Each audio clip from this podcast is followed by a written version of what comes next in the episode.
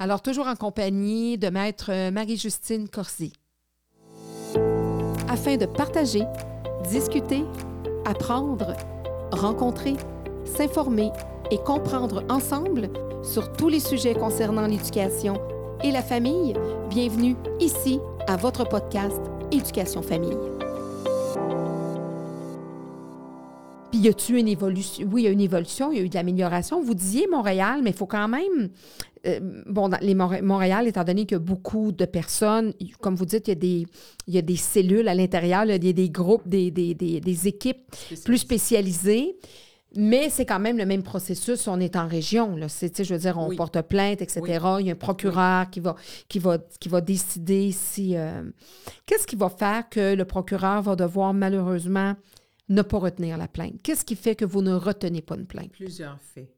La première, c'est toujours euh, l'acte criminel. Est-ce qu'elle est définie euh, dans l'article de l'acte? Ça, c'est la première. Si, euh, si quelqu'un... Si on ne peut pas mettre un mot, un mot dessus. Exactement. Il faut effectivement que l'acte criminel soit identique à l'article de l'acte criminel qu'on porte contre la personne. Qu'on puisse la reconnaître dans le code, dans le code euh, civil. Exactement. Euh, code criminel. le code, criminel. le code criminel, oui. Et puis, euh, par la suite, c'est la volonté de les témoins, de venir témoigner. C'est la preuve qui entoure l'acte qui a eu lieu la victime elle-même, si on va pouvoir la voir euh, à la cour. Sur toute réserve, je vous dis la victime, on peut avoir une victime défunte. Mm-hmm. Alors, dans les dossiers de meurtre, c'est un autre paire de manches. Alors, c'est tout ce qui entoure euh, les circonstances de l'acte qui a eu lieu. Mm-hmm. Quelqu'un est mort, de quelle façon? Alors, c'est une autre preuve. Mais c'est la preuve. Hein? Et la preuve, moi, je vous parle de quelqu'un qui est encore vivant. Là, on va parler d'une mm. victime qui est encore vivante.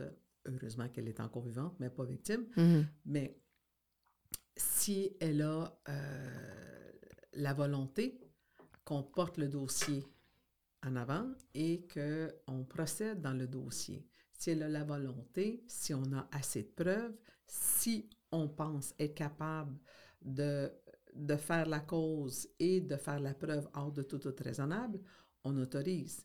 S'il y a une faille là-dedans, on ne peut pas autoriser. Il faut qu'on prenne en considération les souhaits de la victime aussi. Parce que si on voit que la victime, si on la fait témoigner, elle va s'écrouler, on va la ramasser à l'hôpital, elle va devenir suicidaire parce qu'elle ne veut pas être là.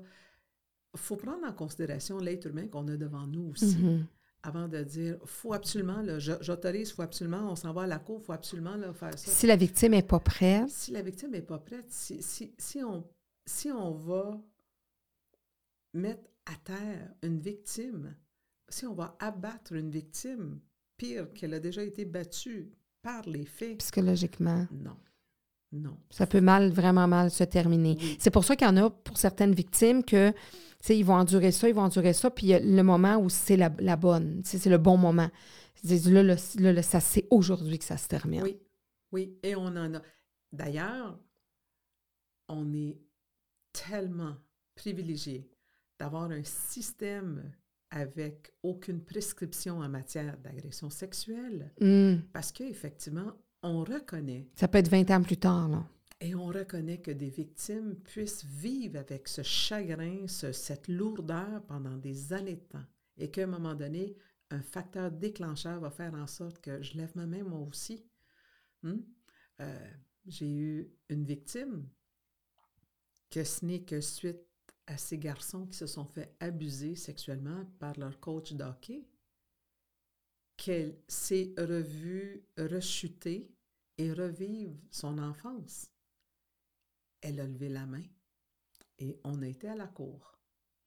Elle a été capable de passer à travers de ce processus jusqu'à la fin. Bravo, madame. Oui, possiblement que si on l'avait forcée à le faire il y a 20 ans, il y a 15 ans, elle n'aurait pas été dans les, dans les meilleures conditions, elle n'aurait pas été capable de le faire. Puis cette personne-là, ça, ça, aurait été acquittée de toute façon. Et dans un autre cas, autant un monsieur avec deux enfants de deux femmes différentes. Lorsque on a su que le grand-père avait abusé les deux enfants, effectivement, on a perdu le père. Puis on se posait la question pourquoi? Il avait revécu ce que son père lui avait fait lui-même par l'entremise de ses petits euh, de, de Quand vous dites on a perdu le père, le père il s'est suicidé? Non, il ne s'est pas suicidé, mais quand, excusez. Qu'est-ce qui s'est passé avec le père? Il y a, il y a, on, l'a rentré à Louis okay. Lafontaine. OK. Tu sais, écoute, là, ça, a été un spirale. Euh, il avait comme enfoui ça dans sa mémoire. puis quand c'est arrivé, il a dit non, garde. Puis là, il y a une culpabilité qui doit se dire ben moi, j'ai pas dénoncé. Si je l'avais fait, il l'aurait pas fait à mes enfants. il y a tout, tout, tout bon, plein d'affaires peuvent nous passer parce qu'encore là, on est toujours dans la culpabilité. C'est quand même absolument dommage et dégueulasse, je dirais, que les victimes sont souvent en mode culpabilité. Oui. Bien, c'est les prédateurs qui, qui, créent cette atmosphère de tu dis rien, sinon, sinon, sinon. Alors, la victime porte sur son dos une lourdeur inimaginable. Je ne peux pas le dire, je ne peux pas en parler, je ne peux pas dire. On a, on a des, des personnes. Écoutez, le réseau, moi aussi, là, a fait mm. en sorte que bravo, bravo, victimes qui finalement ont décidé plus jamais.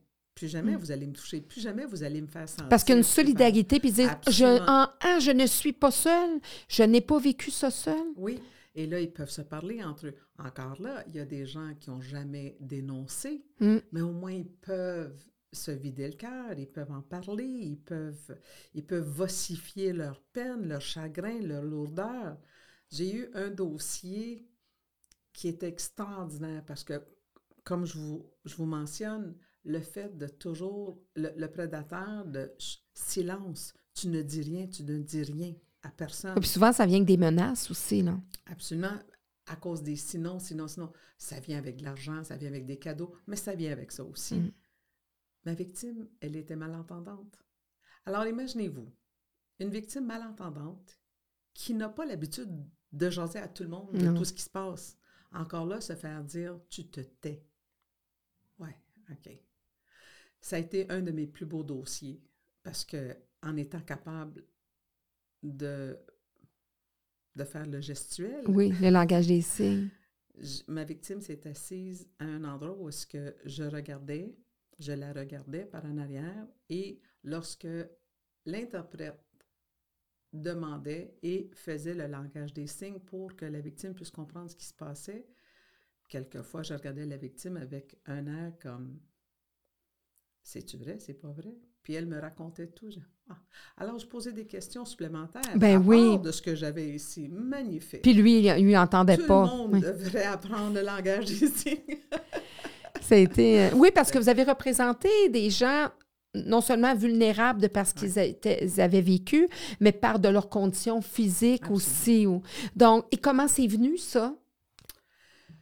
Comme je vous ai dit tantôt, je ne sais pas si c'est ma physionomie qui fait en sorte que les gens se sentent à l'aise, mais ça a été reconnu assez rapidement que les enfants, les jeunes et ceux qui ont, avec des handicaps, Marie-Justine peut les prendre parce que j'ai une patience mm. extraordinaire. J'ai le don de parler avec les gens, surtout les jeunes, et pour une raison que même aujourd'hui je ne comprends pas, ils s'ouvrent. Les gens s'ouvrent et ils me disent tout. Et c'est correct. Mais oui. ça, ça, vous a aidé beaucoup dans votre travail. très facile. Puis là, vous accompagnez aussi euh, des, des, Là, vous avez d'autres chapeaux. Là. Vous, vous êtes, vous n'êtes plus procureur euh, de la couronne. Je suis plus au DPC. Non, c'est ça. Vous y avez été pendant plusieurs années. Euh, là, vous continuez aussi à, à faire du mentorat. Oui, absolument. Je fais du mentorat au niveau de les étudiants du barreau du Québec. à les universités de Montréal, euh, Université de Montréal, Université euh, Concordia, McGill, UCAM, euh, les cégeps aussi, Euh, parce qu'il y, y, a plusieurs, plusieurs jeunes qui, qui personne à qui, euh, à qui s'ouvrir, se, puis parler de oh, ben moi, ma mère, je veux que je devienne un médecin, mais j'aime pas ça. Ah, OK, on va s'asseoir puis on va regarder ça ensemble. Pourquoi tu n'aimes pas ça? OK, qu'est-ce que tu aimerais? Alors, les, les, mettre sur le droit mm. chemin, souvent, c'est en droit, spécifiquement en droit. Il y a des jeunes qui, euh, qui sont un petit peu éparpillés. Tu sais, je pense que je vais être capable de faire du droit des affaires. Ah, oui, OK. Qu'est-ce qui t'amène à faire le droit des affaires? Parce qu'il faut, faut avoir la passion. Pour devenir un bon avocat, il faut avoir une passion. Euh, si on n'a pas la passion pour faire quelque chose, la carrière va être longue et ardue. Hein?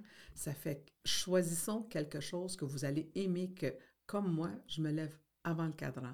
Mon cadran, il est, toujours mis à 5 heures le matin, mais je suis toujours debout avant 5 heures parce que, ah oui, il faut que j'appelle ci, il faut que j'appelle ça. Alors, commencer ta journée, préparer la journée et aussi les aider à organiser leur, leur horaire, leur cédule, leur journée, même leurs études, euh, inclure du... Puis les, les générations changent. Qu'est-ce que vous avez vu voir évoluer ou changer ou, peut-être même se perdre à travers dans la profession, à travers tous les avocats, les jeunes avocats que vous avez vus euh, passer dans les salles de cours, avec qui vous avez travaillé durant ces 30 dernières années? Qu'est-ce qui a évolué? Qu'est-ce qui s'est perdu? Qu'est-ce qui s'est amélioré? Il y, a, il y, a, deux volets. Un volet, c'est le respect, puis l'autre volet, c'est le savoir-vivre. Euh, le respect, il y a eu un moment donné, euh, on avait eu une nouvelle vague de jeunes où est-ce que nous, pour aller à la cour, on était toujours avec la toge bien mise. Le niveau du décorum est important. Le décorum était très important n'était plus la même chose. Le décorum avait un peu, euh, avait un peu euh, perdu de perdu de vue, perdu d'ampleur, mais avec des discussions avec la magistrature et c'est ça le décorum est revenu. Il y a eu des mémos qui se sont mm. euh, qui se sont envoyés, mais jamais je m'aurais attendu qu'il aurait fallu qu'on ait des mémos pour dire on porte pas des gougounes à la cour. Mm. on, s'habille correctement. C'est le fun d'être à l'aise parce qu'on est debout longtemps. Sais, genre. Alors, ça. L'autre, c'est la vie familiale, le savoir-vivre, la vie familiale. Les millénaires ont amené un air de fraîcheur. Euh, les vieux comme moi, moi, je me souviens d'avoir été au bureau à 6 heures le matin et continuer de préparer mes affaires parce que je voulais rien manquer. Puis mes victimes devaient me rencontrer à 8h30. La cour ouvrait à 9h30. À 9h25, j'étais devant la porte avec le... Euh, ça, tout à coup, puis, et, et, je quittais le bureau vers 10 heures avec des valises encore parce que j'allais étudier un autre deux heures à la maison, mm. d'autres choses que j'avais, tu sais, la jurisprudence. Puis là, les millénaires ont amené euh, le, nouveau vent, fraîcheur, que 4h25, je suis derrière l'ascenseur. Oui, les milléniaux ont ça, ont, cette conscience-là de, de, la famille. J'aime ma job. Absolument, absolument, ma famille vient avant. Et au début, je me disais, oui, donc.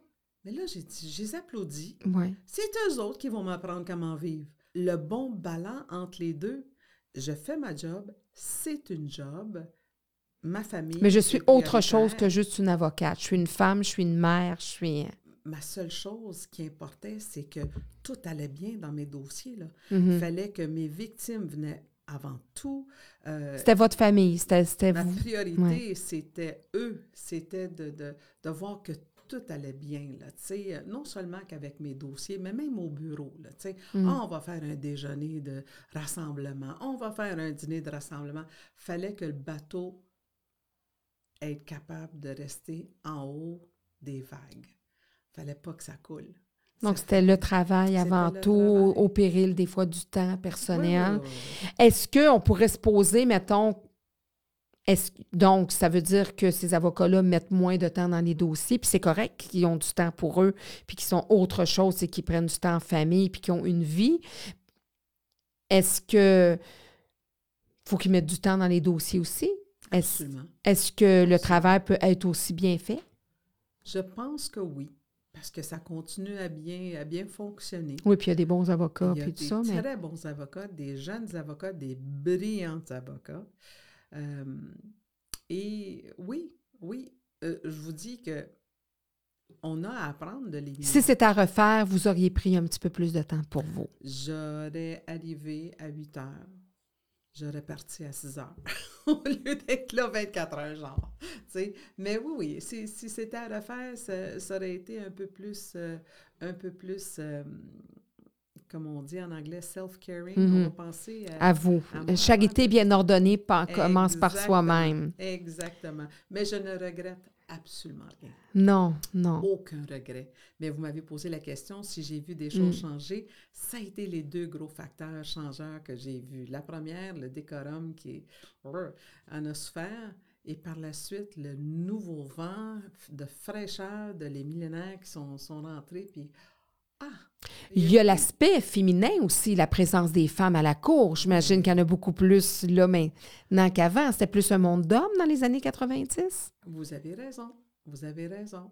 Euh, amplement raison. Je n'étais. On n'était pas beaucoup quand j'étais là au début, comparé aux hommes. Mais là, c'est. Puis il y avait des choses, des fois, qui devaient. C'était un monde d'hommes, donc avec une, une, mentalité des années 90, un petit peu plus macho. Aussi sur le banc. Oui, il y avait plus d'hommes juges que de femmes, mais il y a eu un, beau mouvement. Il y a eu une belle vague de, de fraîcheur là-bas aussi. Et puis, euh, oui. Ça, c'était, ça a été une évolution. Vous avez d'autres implications? Vous êtes impliqué aussi là, euh, par rapport aux gangs de rue? Absolument. Entre autres à Saint-Henri, qu'est-ce que vous avez fait? À euh? Saint-Henri, on a mis sur pied un projet. C'est alors que je travaillais au tribunal de la jeunesse.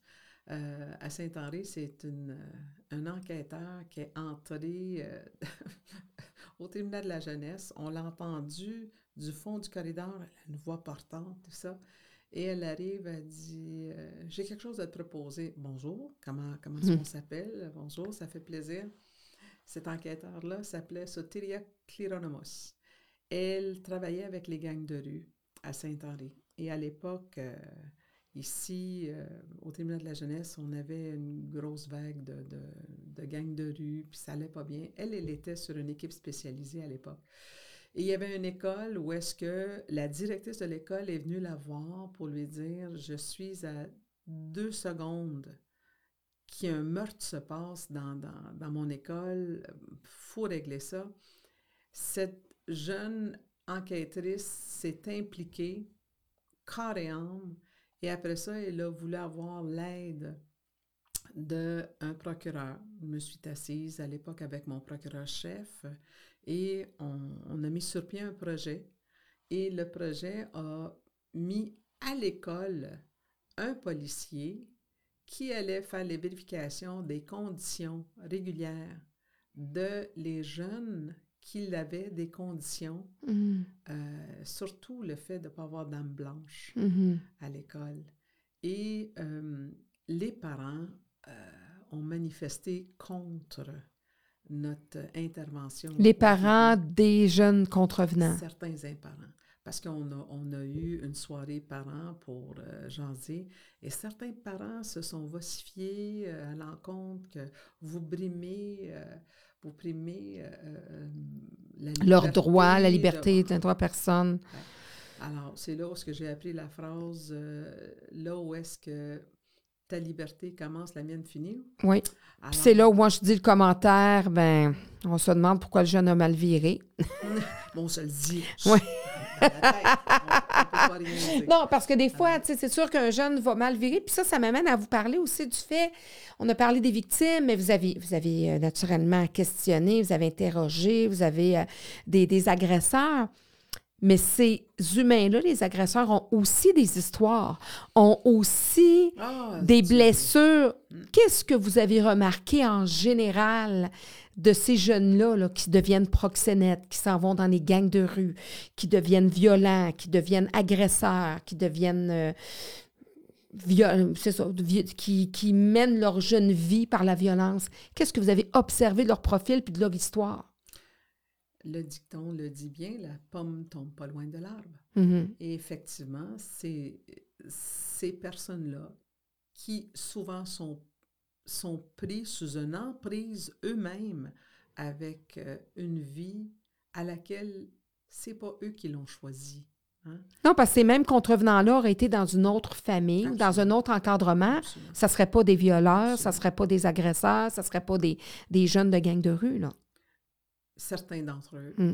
D'autres, c'est inné, mm. malheureusement. C'est en eux. Mais je vous dirais que les rapports présententiels qui sont produits par les criminologues valent tout l'or au monde lorsqu'on les lit parce que eux font le travail que nous, en tant que procureurs, on ne peut pas faire pour aller rencontrer euh, l'agresseur ou l'accusé et lui poser des questions. Alors, eux rencontrent l'agresseur, leur famille. Euh, si la personne est une personne honnête, va être honnête avec son historique, on va avoir un portrait clair. Parce que euh, y a des fois que les agresseurs, pour en avoir fait un après l'autre de rapport présententiel, vont savoir comment déjouer le système, puis vont mm. leur dire ce qu'ils pensent que le criminologue veut entendre. Mm.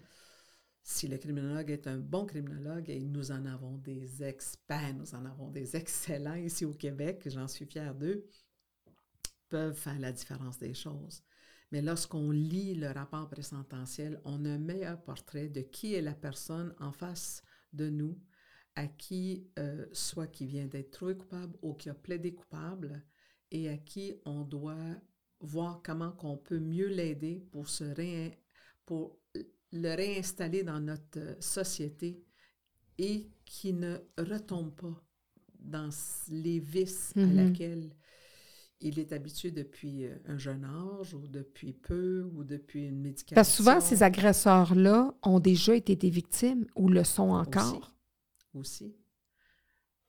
Pas trop souvent, mais aussi, ça arrive. Ou ça a commencé souvent comme ça, ils ont appris comme ça, puis par défense, sont devenus ils se sont dit, ben, je suis bien mieux dans une position, c'est un mauvais choix, là, mais je suis mieux dans un, c'est ça, je suis mieux d'être dans une position d'agresseur que d'agressé. C'est ce qu'ils apprennent. C'est malheureux, mais c'est vrai. Et encore là, on va revenir à l'incarcération.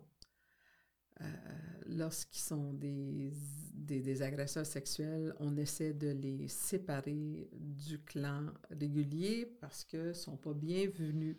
Hmm? Euh, mais là, qu'est-ce qu'ils vont apprendre à l'intérieur? Est-ce qu'ils ont une thérapie à l'intérieur à mm. laquelle ils peuvent assister? Est-ce qu'ils ont de l'aide qu'ils peuvent avoir afin qu'on puisse les remettre? Parce qu'ils vont sortir dans le tiers ou le 16e. Une fois rendus dehors, qu'est-ce qu'on fait avec eux? Est-ce qu'on les laisse tout seuls, pour essayer d'améliorer le mm. sort? Qu'est-ce qu'on fait? Oui, parce qu'il faut, on se dit, on les condamne, mais souvent ils retournent. Il, y a, il, doit y avoir des études là-dessus qui disent qu'il y a un certain pourcentage qui sont. Oui, ils vont, ils vont récidiver à ce moment-là, puis ils vont retourner dans leur même milieu, puis euh, avec les sentences un peu bonbons, puis avec justement, ça aussi, le fait de dire, ben mettons, c'est deux ans de prison, mais après un tiers, ils sortent. Hum. Ils ont une certaine bonne conduite. Et alors, qu'est-ce qu'on a fait depuis l'incarcération pour qu'il ressorte une meilleure personne, pour qu'il arrête de faire ce qu'il a fait? Qu'est-ce qu'on a fait? Oui. Puis on a-tu le temps de le faire? S'il sort à un tiers, euh, ça va vite. Là. Un an, c'est quatre mois. si on aurait, si on aurait hmm. des effectifs, mm-hmm. si on aurait des programmes en place, quatre mois, c'est quatre mois intenses. Oui. Mais il y a eu quelque chose. Et après ça, il y aurait eu un suivi à l'extérieur. On n'a pas les programmes. Non, c'est ça. Ça fait que vous, vous faites un travail, vous les mettez en prison, vous les, les faites condamner. Mais après ça, des fois, le train, il manque un ou deux wagons au train là, pour que cette personne-là puisse être bien réhabilitée. Pour qu'on ne le revoie plus à court. qu'on le voit plus, c'est ça. Va-t'en, commence quelque chose d'autre. Ça vous est arrivé, ça, d'en revoir, puis d'en revoir qui. Ils ont un abonnement, eux autres, au lieu d'avoir un abonnement au un programme d'entraînement dans une place d'entraînement quelconque, ils ont un, un abonnement euh, à la coupe, là, ça repart, ça repart. je suis convaincue qu'eux aussi ne voudraient pas, voudraient pas revenir nous voir. Je suis convaincue. Mais Ils sont dans un engrenage. Tu reviens, tu retournes voir tes mêmes amis, tu arrives de prison, c'est un milieu hostile, tu retournes dans ton milieu hostile. Si au niveau familial, l'encadrement n'est pas là, mm. qu'est-ce qu'on fait? Moi, j'ai déjà écrit une chronique là-dessus, mais vous, avec votre expertise, si on dit aux parents, qu'est-ce qu'ils devraient faire pour engendrer le meilleur délinquant? Qu'est-ce qu'un parent fait pour engendrer le meilleur délinquant? tout commence avec la communication. OK? Euh, crier, ça vaut rien. Discuter, s'asseoir, ça vaut beaucoup. Arrêter de vouloir être son ami. Deviens son parent. Dirige-le, amène-le, aide-le. Il y en a des amis. C'est pas vous son ami. L'autorité, ça existe. faut que ça commence à la maison pour pas que ça devienne l'autorité carcérale qui prend la place. Que la première personne qui lui dise non, ça soit un professeur, puis il ne comprendrait pas pourquoi que l'enfant... Tu sais, les enfants qui arrivent à l'école, ils se sont jamais fait dire non. Puis les parents veulent que les professeurs deviennent, deviennent les éducateurs. Ou les parents. Mm. C'est les parents, les éducateurs. C'est les parents qui commencent avec euh, l'éducation de vie, hein, pour pas que ça dégénère parce qu'on sait que tout est trop facile aujourd'hui. Euh, des années 90, on n'avait pas tout ce qu'on a aujourd'hui en ce qui concerne médias sociaux, en ce qui concerne fameux Facebook, euh, fameux Messenger, fameux euh, tout ça, Instagram. La proximité. Sais, la proxénétisme se fait facilement sur les ordinateurs. sais on peut, on peut être des bons amis avec nos enfants, tous en sachant que on est ceux jusqu'à l'âge de majorité qui vont dire. Et encore. Ni une de 25 mois, puis euh, elle va super bien, là, mais je, suis encore ta mère.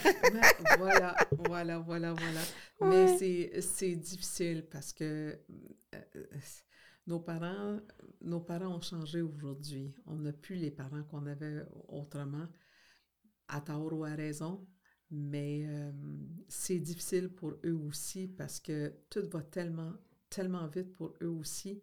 Les enfants arrivent à la maison comme je veux ci, ça, ça, ça, ça, puis si je ne l'ai pas, je fais une crise. Minute, minute, on va s'asseoir, on va discuter, on va en parler.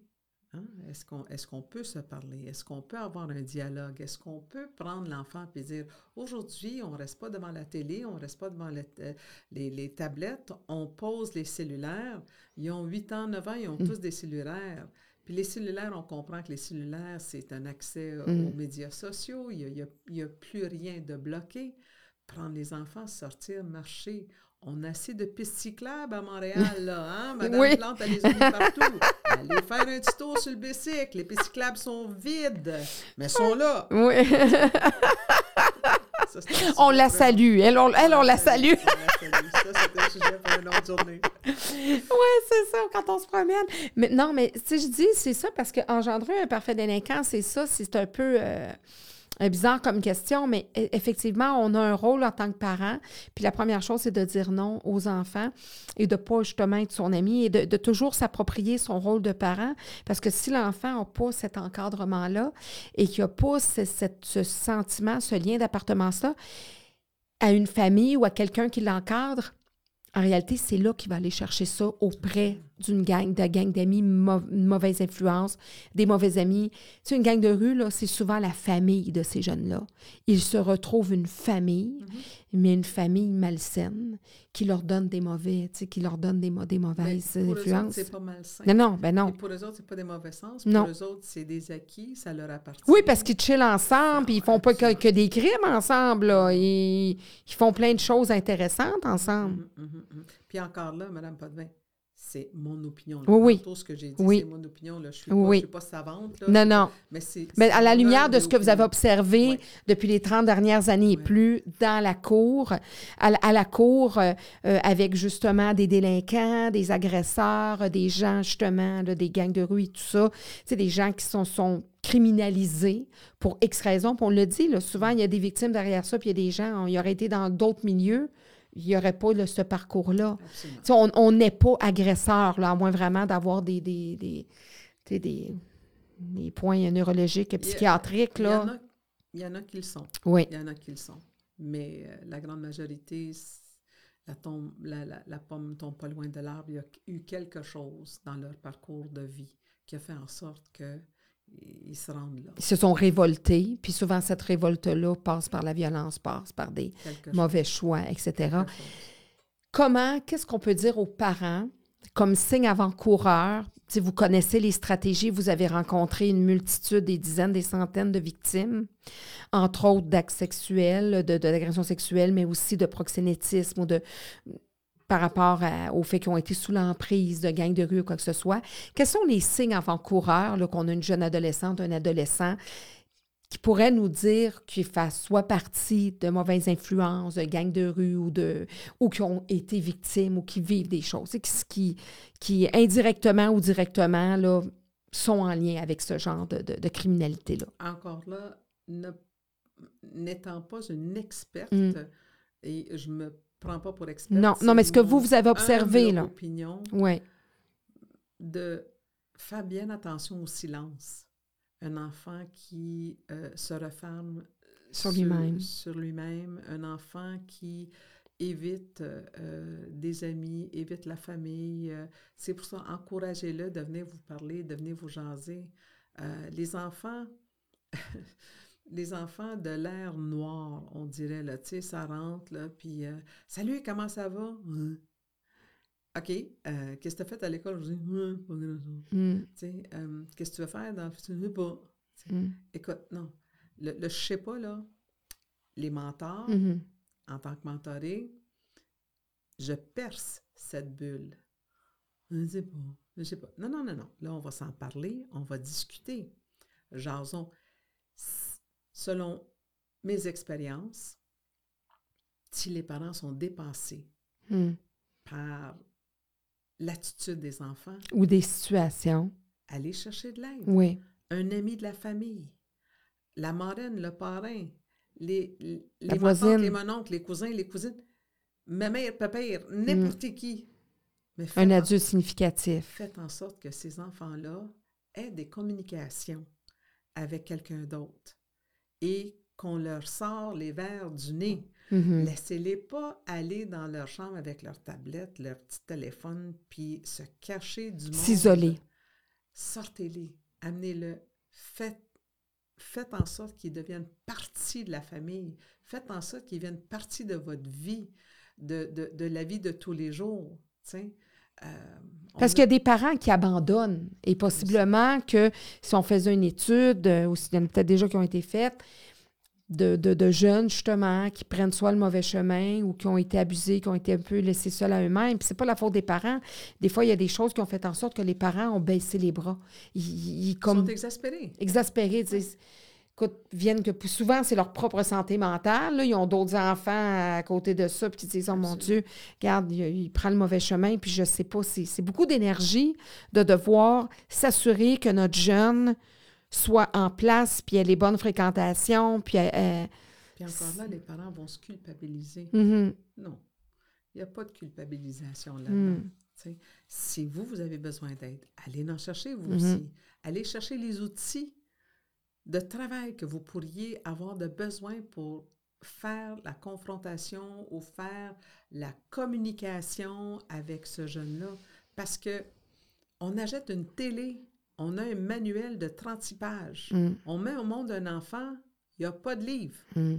Il n'y a pas de manuel qui vient avec ce, ce nouveau poupon-là. Hein? Alors, il faut aller chercher les Puis des fois, on va se dire, il y a le gros bon sens.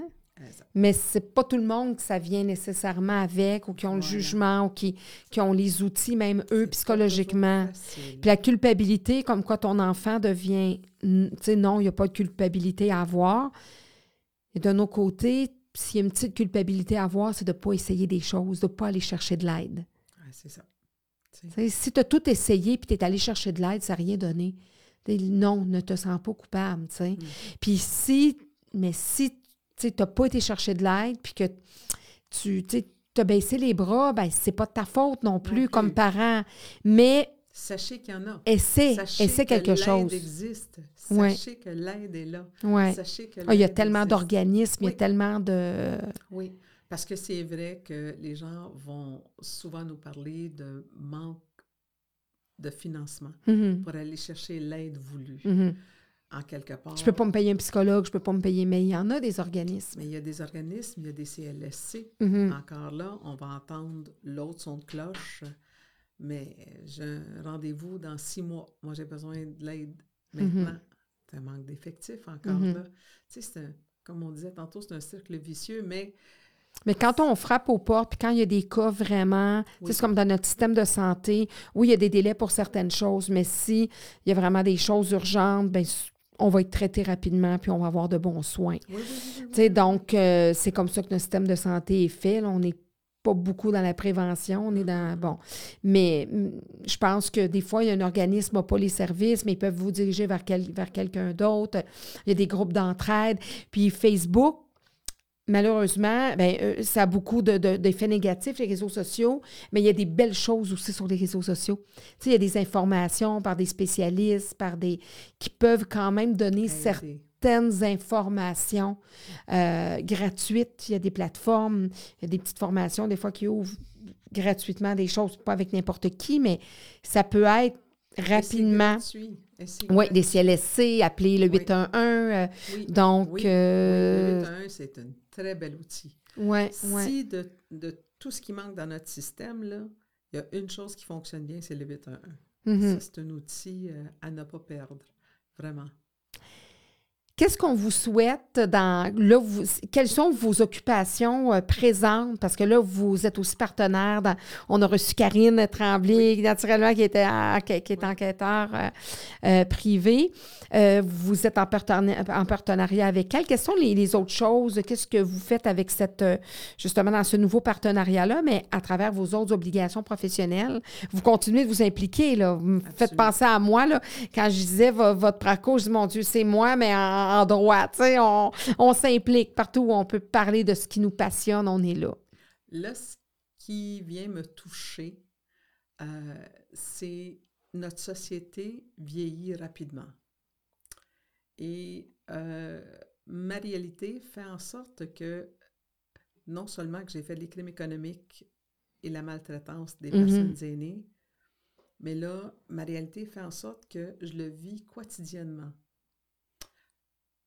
Et je peux voir qu'il y a des manques au niveau des services, au niveau du droit pour protéger nos aînés. Euh, Quand vous dites vous le vivez quotidiennement, c'est que vous vous occupez de vos moi, parents. Je m'occupe de mes parents mhm. qui ont 88 et 90 ans. Et euh, c'est là où est-ce que je réalise qu'il y a des manques de graves manques un peu partout et j'aimerais pouvoir m'impliquer avec le barreau. Je fais mes recherches présentement pour mettre sur pied plus de droits pour protéger nos aînés. On va tous être là mm. bientôt. Mm-hmm. Et on a peu de services pour les aînés et surtout au niveau bancaire, pour les protéger contre les fraudes, c'est épouvantable. Écoutez, c'est majestueux là, de, de, de, voir là, où est-ce que la nécessité d'avoir euh, les mandats, euh, les mandats généraux, euh, pour protéger ces gens-là. Et encore là, les fraudeurs vont rentrer en ligne de compte, les abuseurs vont rentrer en ligne de compte. alors. Puis des fois, c'est même au sein de la famille. Des fois, les, les, les crimes économiques envers les personnes âgées, là. Tu vas voir, si tu vas voir ta grand-mère ou ton parent là, une fois par année, puis tu écris après pour avoir de l'argent, pour qu'il te prête de l'argent, parce que toi, tu n'as pas su gérer, c'est un crime économique. Et qu'on délapide les comptes de banque et par la suite, les banques vont dire à la victime, c'est à vous de me prouver que vous lui avez pas donné votre nom, vous lui avez pas donné la permission de le faire. Mm. La procuration. Alors qu'on a des preuves, mais que des fois, les banques sont menées par des êtres humains. Pareil comme les jeux, ce sont des êtres avec humains. Un manque de professionnels, avec un manque d'employés, d'effectifs. Donc. Alors, il y a, y a des, des lacunes euh, au niveau du droit pour protéger notre société qui vieillit rapidement.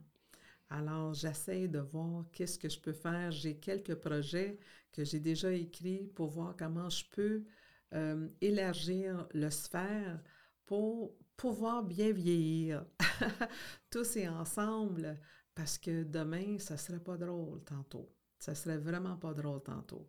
Euh, nos personnes âgées, moi j'ai un paternel, Dieu béni, qui est adepte avec les tablettes et les ordinateurs. Donc, oui. Magnifique. Maman, elle, non. Qu'est-ce qui arrive avec les mamans qui sont seules, qui n'ont plus de papa des alentours ou qui n'ont pas de mm. partenaire, quoi que ce soit? On appelle pour les services. Vous pouvez aller sur www.qc.ca. Non, non, mais c'est parce qu'ils n'en ont pas. Ben non. Les non. Faire, là, ils ne savent pas quoi faire. Ils ne savent même pas comment ouvrir un ordinateur. Eux autres, ils vont rester à la maison puis ils vont sécher là. Qu'est-ce qu'on fait avec ces gens-là? Comment qu'on va les rejoindre? Comment qu'on va les aider? Qu'est-ce qu'on fait? On va être là demain. OK, vous allez me dire que nous, au moins notre génération, on va savoir quoi faire avec les hmm. triple W. Mais imaginez-vous donc que les W, dans, dans 10 ans, ça ne sera plus des triple W. ça. Alors, c'est là-dessus que euh, je travaille parce que c'est insensé. On essaie d'avoir des informations, on essaie d'appeler les médecins de famille qui sont plus répondants, qu'on ne répond plus aux cliniques, on ne répond plus nulle part. Il faut faire quelque chose. Ça s'en va en dépérissant rapidement. Et il euh, ne faut pas laisser nos citoyens euh, de troisième âge. Euh, non, puis souvent, ils sont mis en plan, puis on les oublie. C'est épouvantable. Les, les, petits jeunes là, qui se cachent là, dans le coin, là, dans le fin fond des, de leur chambre à coucher avec leur mhm. tablette, puis les parents qui sont exaspérés, sortez-les, envoyez-les voir les, les petits mémés puis pépés qui sont ailleurs à rien faire. Là. Ils vont, se jaser. Puis pour les jeunes, en terminant, les, jeunes avocats, vous leur souhaitez quoi, ceux qui choisissent le droit, ben de, comme les milléniaux, de, de, de, faire répartir le travail? Une bonne continuation parce que je trouve qu'ils ont une vie bien équilibrée. Ils ont su faire la part des choses, de dire je vais faire mon travail, excusez-moi, je vais faire mon travail exceptionnellement et le fait que je me garde en forme et que je garde ma famille fait en sorte que je suis capable de travailler plus rapidement qu'une personne qui a fait que le travail. Mm-hmm. Écoute, je, les trouve extraordinaires. J'en ai beaucoup appris. Je vais en prendre encore de mm-hmm. eux et je leur souhaite euh, du bonheur parce que sont à la bonne place au bon moment. On les a besoin. Et je souhaiterais, eux autres aussi, qu'ils regardent le futur. Euh, à long terme parce que c'est super magnifique maintenant. Mais il faudrait que ça continue. Les conditions sont-tu meilleures pour les, procureurs, les nouveaux avocats, la justice? Est-ce que c'est, est-ce que vous pensez que ça va être plus difficile pour eux ou c'est, ça va être plus facile que lorsque vous étiez euh, jeune avocat? que euh, la période du COVID a fait en sorte que il y a eu des ouvertures qu'on commence à utiliser des, des outils mm-hmm. qu'on n'osait pas utiliser auparavant. On a passé des années à se dire, faut qu'on ait une justice sans papier, faut qu'on ait une justice... La COVID est rentrée en ligne de compte, bien la voilà. Votre justice sans papier, ça s'est fait du jour au lendemain mm. parce que tout s'est fait avec les ordinateurs. Mm-hmm. Alors, tu sais, en anglais, on dit Watch what you wish for. ben voilà, on a eu notre, notre temps de devoir être une justice sans papier. C'est un passage obligé. Là. On a évolué rapidement. Alors, ça continue comme ça. Alors, je pense que on est sur, on est sur le bon train mm-hmm. pour aller loin. Mais faut-il encore prévoir un peu plus mm-hmm. loin d'où est-ce qu'on s'en va là? Puis à vous, on vous souhaite quoi? À moi, la joie. La, bonne santé, et la joie. La magistrature, ça vous tenterait-il? Pas pour moi. Non. Ça m'aurait tenté à un moment donné, mais plus maintenant. Le train est passé. Le train est passé. Le train est passé. Vous auriez fait une bonne juge. ah, oui, ça, oui, je vous le donne. J'aurais fait Je pense que vous auriez fait pas mal. oui, je suis certaine que vous auriez fait une bonne juge avec tout le bagage que vous avez. Euh, donc, ben, en tout cas, nous, on vous souhaite, puis peut-être qu'on vous réinvitera parce que je sais que vous êtes une mine d'informations. Vraiment, je vous aurais gardé euh, toute la journée, mais je sais que vous devez aller vous occuper de. de ben oui, vos jeunes, vos, vos jeunes. Vraiment, ils sont chanceux de vous avoir. Comme vous le savez, je remets toujours un diplôme oh. à chaque invité parce que je demeure une enseignante. Je des diplômes. J'aime bien oh, ça. Alors, chaque invité reçoit un diplôme. Alors, certificat d'engagement décerné à Maître Maria Agustina Corsi. Euh, Marie-Justine. Donc, pour ses plus de 30 années, 30 années de dévouement envers la justice, pour ses nombreuses implications et réalisations judiciaires afin de protéger et défendre les citoyens, pour son poste de directrice des poursuites criminelles et pénales, pour toutes ces victimes et personnes vulnérables représentées et défendues, pour tous ces dossiers préparés et plaidés, pour ses nombreuses présences à la Cour du Québec, Cour supérieure, Cour d'appel et au tribunal de la jeunesse, pour ses nombreuses implications sociales, pour le mentorat auprès de ses consoeurs et confrères, pour toutes les conférences données, pour les procédures et mémoires rédigées, pour son implication au sein de l'organisme Jury Pop. On n'en a pas parlé, mais vous faites partie de Jury Pop, qui est quand même euh, un, entre-deux entre le fait qu'on paie des avocats et l'aide juridique. Alors, même si on a un, mince revenu, on peut avoir des avocats à moindre coût par le biais de Jury Pop. Et gratuitement aussi. Gratuitement selon notre revenu. Absolument. Alors, euh, donc, pour toutes ces langues parlées, il hein, fallait le souligner, pour la communauté italienne qu'elle représente fièrement, pour toutes ses vies et ses droits améliorés et changés. Oh, mille, mille, mille merci. Au nom des victimes, je, suis toujours un peu émue quand je remets mes diplômes, mais au nom, je veux vous remettre ça au nom de toutes les victimes que vous avez été, que vous avez représentées à travers ces 30 années. C'est pas rien. Euh, vous les avez choisies. Et euh, c'est pas rien quand on choisit de faire de notre carrière, euh, de représenter les plus démunis. Mille, mille, mille Alors, je vous remercie avec les, les yeux pleins d'eau à leur nom. Ça me touche. C'était une belle rencontre, Maître Corsi. Merci infiniment.